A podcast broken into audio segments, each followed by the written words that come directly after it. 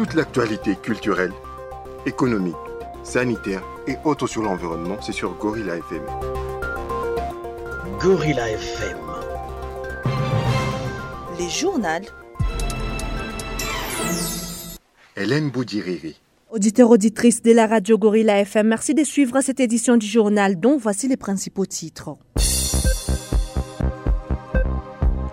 C'est confirmé, la journée internationale du tourisme sera célébrée à Idjoui, dans la province du Sud Kivu, le 27 septembre de l'année en cours.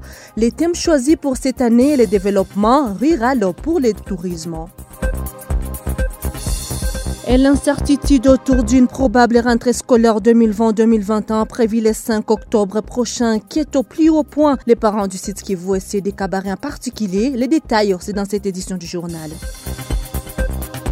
La mise en onde est de Toussaint Nalouko. Bienvenue si vous nous rejoignez. Au moins 12 maisons sont parties en fumée dans un incendie qui s'est déclaré la nuit dès jeudi à ce vendredi 25 septembre dans la ville de Kamituga. L'origine de l'incendie qui s'est déclaré à partir de 19h45 minutes serait un court-circuit électrique selon un habitant de Kamituga joint à ce sujet. La radio communautaire rapide de la place a perdu plusieurs biens dans cet incident, à en croire son rédacteur en chef Jean Odo. Les collègues ont fait savoir qu'un mur de la radio a été démoli pour éviter la propagation du fait, mais certains inciviques ont profité de l'occasion pour piller certains biens de la radio. Nous vous proposons d'écouter son témoignage. À toute personne de bonne volonté, la radio communautaire rapide est là pour qu'on puisse aider cet outil communautaire en difficulté maintenant. Les agents de cette radio communautaire sont à pied d'œuvre maintenant, en train de chercher des voies et moyens pour commencer encore une fois le programme de diffusion. La ville de Kamituga a récemment perdu une cinquantaine de crézers artisanaux dans un éboulement survenu dans un puits d'or. Elle est située à plus de 150 km à l'ouest de Bukavu, dans les territoires de Mwenga. Et 42 maisons viennent d'être remises officiellement aux familles de femmes et enfants victimes de violences sexuelles dans les territoires des Kabari, en Provence du site Kivu par la Fondation Panzi. Selon le docteur Denis Mukwege, il a porté son choix sur cette catégorie de personnes car elles ont longtemps vécu dans des mauvaises conditions après avoir subi des viols et violences sexuelles. Celui-ci renchérit que lutter contre les violences sexuelles, c'est aider ces femmes et enfants victimes à se réintégrer dans la société. Nous partageons la même humanité avec ces femmes. Nous ne pouvons pas accepter qu'elles vivent dans des conditions.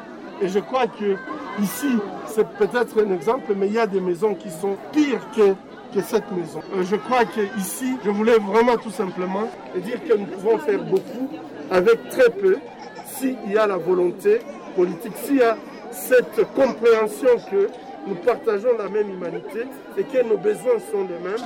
Il suffit tout simplement de se mettre en œuvre. On peut faire une très très grande différence. Pour moi, lutter contre la violence, les violences sexuelles, c'est lutter également contre les inégalités dans la société. Les bénéficiaires de leur remercient la Fondation Panzi pour ses grands gestes.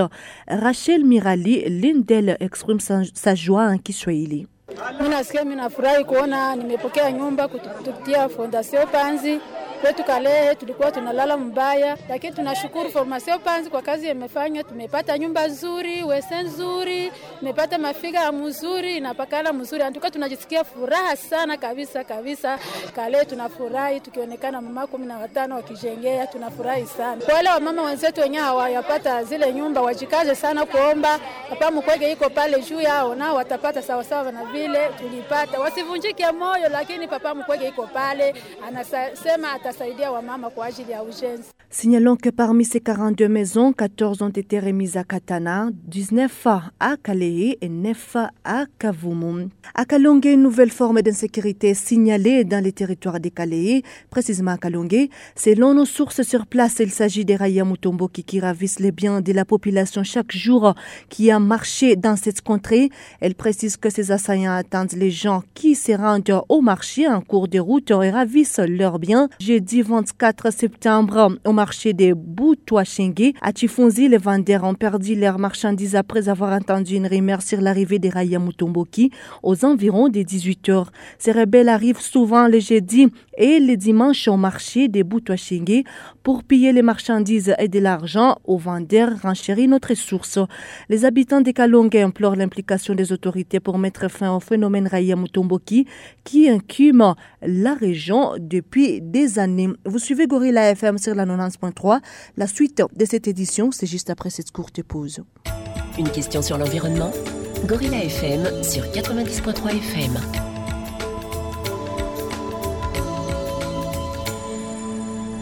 Je te récupère Pascal Iragui. C'est confirmé. L'île d'Idjoui, dans la province de Sud-Kivu, abrite la Journée internationale du tourisme de cette année. Une équipe d'avant serait déjà sur place à Idjoui en prélude de la célébration de cette journée qui tombe un dimanche, à Pranto de la cellule de communication du gouvernorat de Provence. En août dernier, le ministre du Tourisme, Swedi Basila, a, au nom du gouvernement provincial, plaidé pour que le Sud Kivu, une province à vocation touristique avec plus de 108 sites touristiques, 266 hôtels, sans compter les cours d'eau, soit considérée comme la capitale touristique pour la RDC cette année. L'île est situé au milieu du lac Kivu entre Goma et Bukavu. Il est à près d'une heure trente de Goma par le lac. Le principal objectif de la journée mondiale du tourisme est de faire prendre davantage conscience à la communauté internationale de l'importance du tourisme et de sa valeur sociale, culturelle, politique et économique. Le thème choisi pour cette année est le développement rural par le tourisme.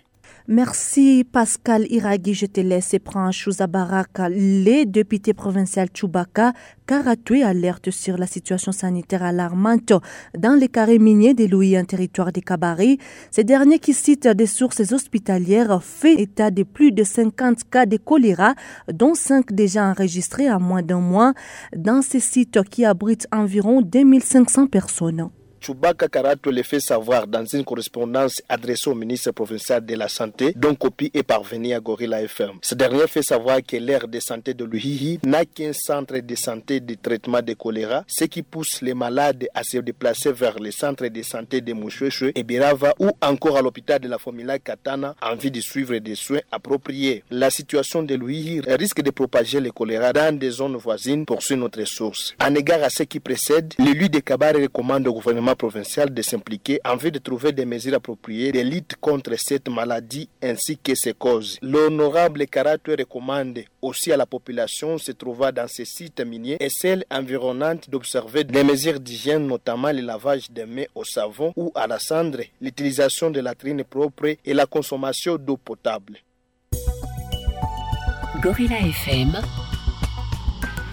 90.3 FM 90.3 FM Parlons éducation dans cette édition, l'incertitude autour d'une probable rentrée scolaire 2020-2021 prévue au 5 octobre prochain inquiète au plus haut point les parents du site Kivu et des cabarets en particulier.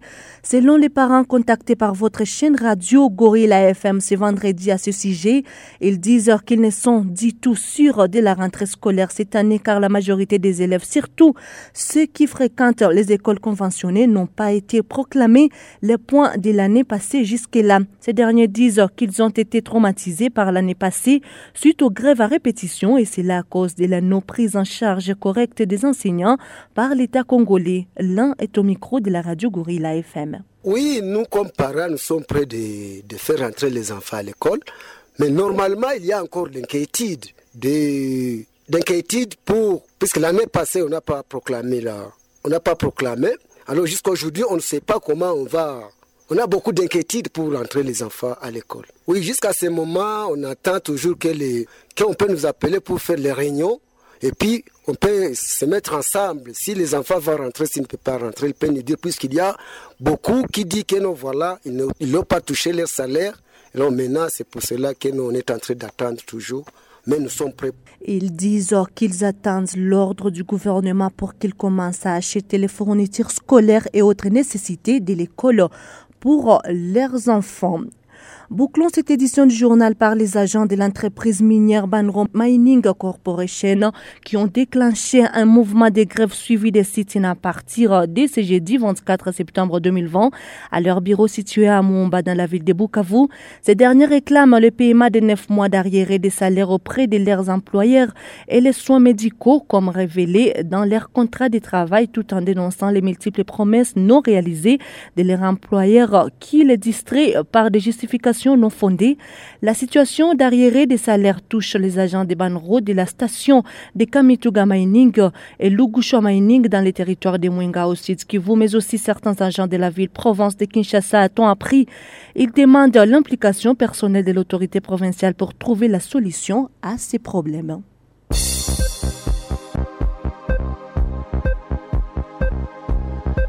Messieurs et dames, c'est complètement fini pour cette édition du journal. Merci à vous tous de l'avoir suivi. Mais avant de nous quitter, voici les rappels des titres.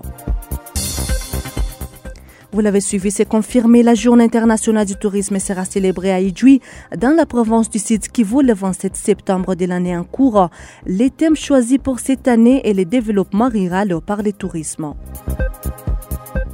et l'incertitude autour d'une probable rentrée scolaire 2020-2021 prévue le 5 octobre prochain inquiète au plus haut point les parents du site qui vont essayer des cabarets en particulier. La mise en ordre était de Toussaint Naloukoma. Hélène Boudjiri était à la présentation. Merci de nous avoir suivis. Prenez soin de vous car chaque jour est une vie et surtout, travaillez à la beauté des choses. Au revoir.